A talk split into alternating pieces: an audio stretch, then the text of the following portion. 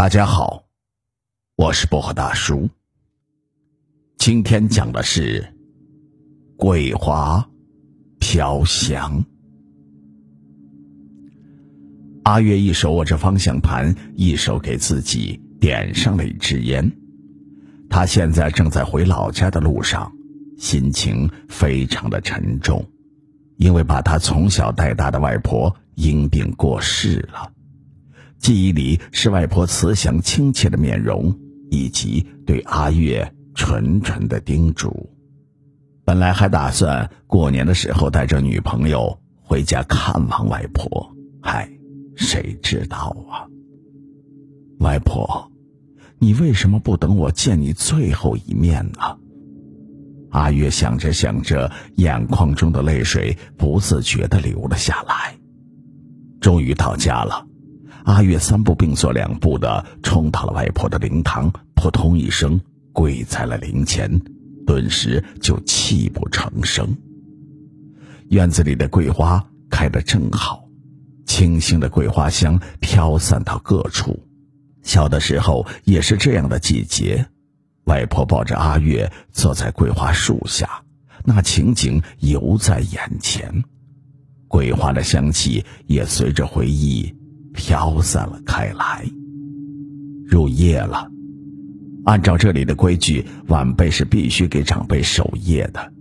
其实，就算没有这样的规矩，阿月也要守在外婆的灵前，陪着外婆走完阳间的最后一段路。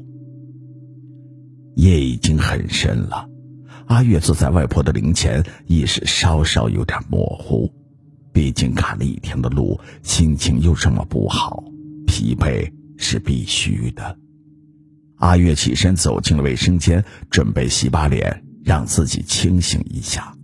镜子里的脸十分的憔悴，阿月擦掉了眼角残留的泪痕，刚捧起水准备往脸上扑，忽然透过镜子看到后面窗户外面闪过一个黑色的人影。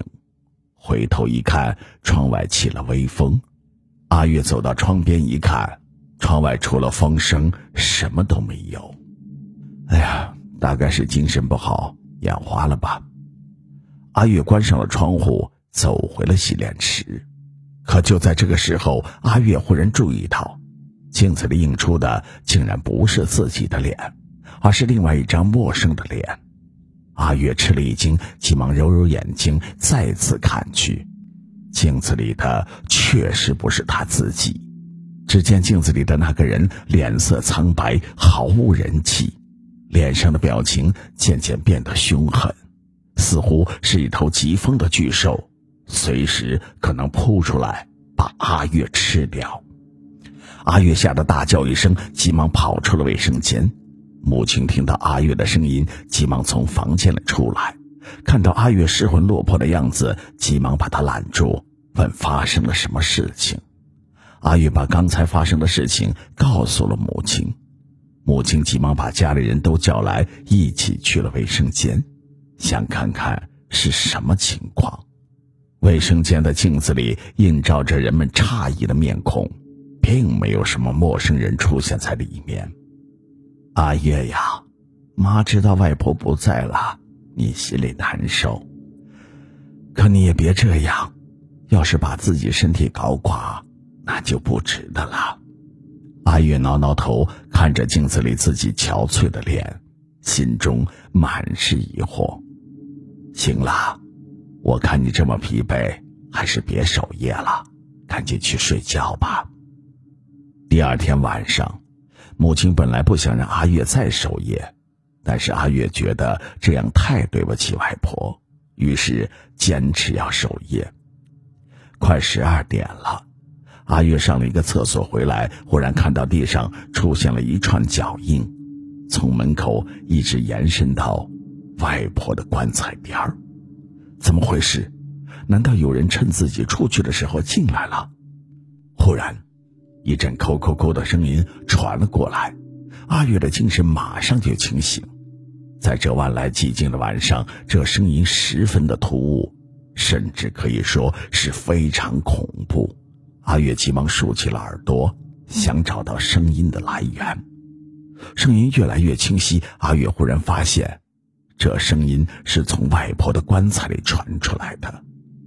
怎么回事？难道外婆没有死？不可能，自己看过外婆的遗容，连尸斑都出来了，怎么可能？阿月壮起了胆子，向着外婆的棺材挪了过去。因为还没有到下葬的时候，所以棺材盖还没有盖上。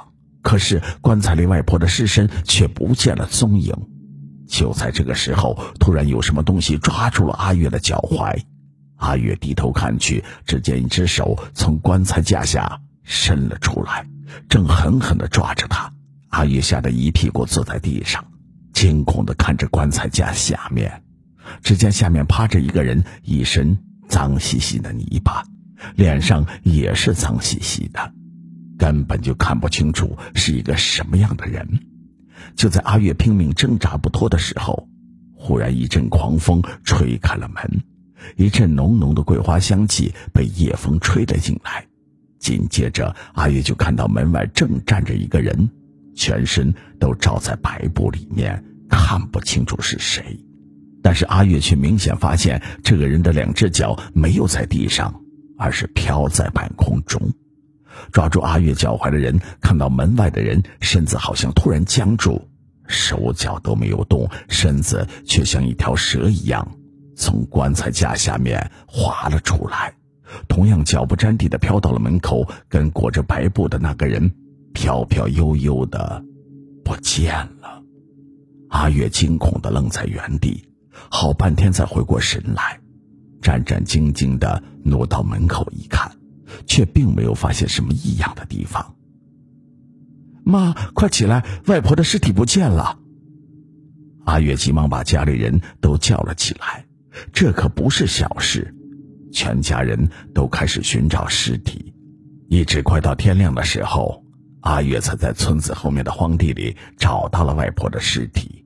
身上铺着香喷喷的桂花，同时还发现，在外婆尸体下面有一个已经昏迷不醒的女人。安顿好外婆的尸体，村里的医生也把女人救醒了过来。本来想从这女人嘴里问出一些来龙去脉，但是那女人却好像受了很大的刺激一样，狂呼大叫，只说有鬼，精神异常的亢奋。很明显，已经神志不清。这么蹊跷的事情让全家人感到害怕。到了晚上，根本没有人再敢守夜，生怕看到什么可怕的事情。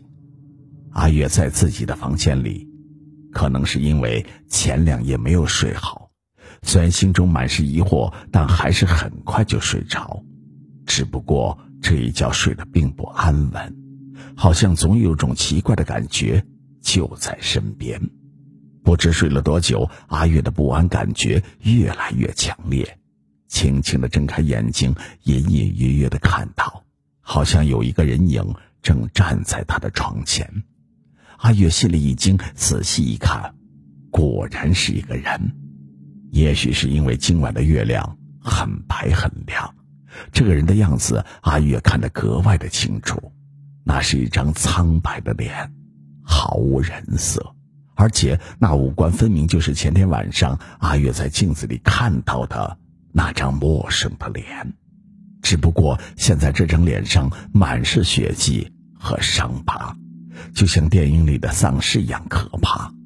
阿月吓了一跳，翻身想下床，可是那个人突然甩出一把西瓜刀，紧紧地抵在阿月的脖子上。寒冷的刀刃刺激着阿月的神经，他不敢动，因为只要一动，那把刀马上就会刺入他的身体。就在这千钧一发的时候，旁边的窗户忽然开了，浓浓的桂花香味被夜风夹着冲进了阿月的鼻腔，一双手从窗外伸了出来，一把就抓住了拿着西瓜刀的那个人，像老鹰抓小鸡一样把他提了起来。从窗户扔了出去，呼救声响了起来。阿月觉得奇怪，马上来到窗边一看，只见拿刀的人缩在墙角，吓得全身瑟瑟的发抖。而在他的旁边，竟然站着身体僵直的外婆。阿月不由得倒抽了一口冷气。外婆转动僵硬的脖子，朝阿月看了一眼，随即就倒下去。家里人都被惊动了，全都跑出来看个究竟。看到这幅场景，也都惊呆了。那个拿刀想要杀害阿月的人，被人们抓了起来。扯下面具的那一刻，在场的人都惊呆了，因为他们看到那个人。竟是阿月的亲生哥哥阿阳。阿阳从小就是一身痞子气，不务正业，跟踏实勤学的弟弟阿月形成了鲜明的对比。这些年，阿月通过努力，事业有成，有了自己的公司，成了百万富翁，生活非常好。于是，母亲就让阿月在公司里给阿阳找一个职位。可是狗终究改不了吃屎。阿阳进了公司以后，不光不工作，反而整天跟弟弟要钱，在外面挥霍，还作威作福，动不动就调戏公司里的女职员，弄得上下怨声载道。没办法，被气急的阿月只能开除了哥哥。虽然每个月还是给他一些钱花，但是根本满足不了他的挥霍欲望。得不到满足，阿阳很生气。他认为阿月根本就不顾兄弟之情，所以就动了歪脑筋，想趁着外婆葬礼的时候，偷偷带着自己在酒吧里认识的那个被吓疯的女人回来，在家里各处暗暗做了手脚，想装神弄鬼把阿月吓死。因为阿月还没有结婚，孤身一人。如果死了，遗产自然会落到母亲和阿阳的手里，母亲就剩下自己这么一个儿子，到时候阿月那些财产不就是自己的了吗？听到这里，阿玉马上跑到外婆的灵堂里，对着重新放进棺材里的外婆狠狠地磕了几个头，因为他明白，外婆虽然已经不在，但还是在默默的保护自己。如果不是外婆的话，自己早被阿阳吓死了。一阵甜甜的桂花香飘过，棺材里的外婆终于露出了释然的笑容。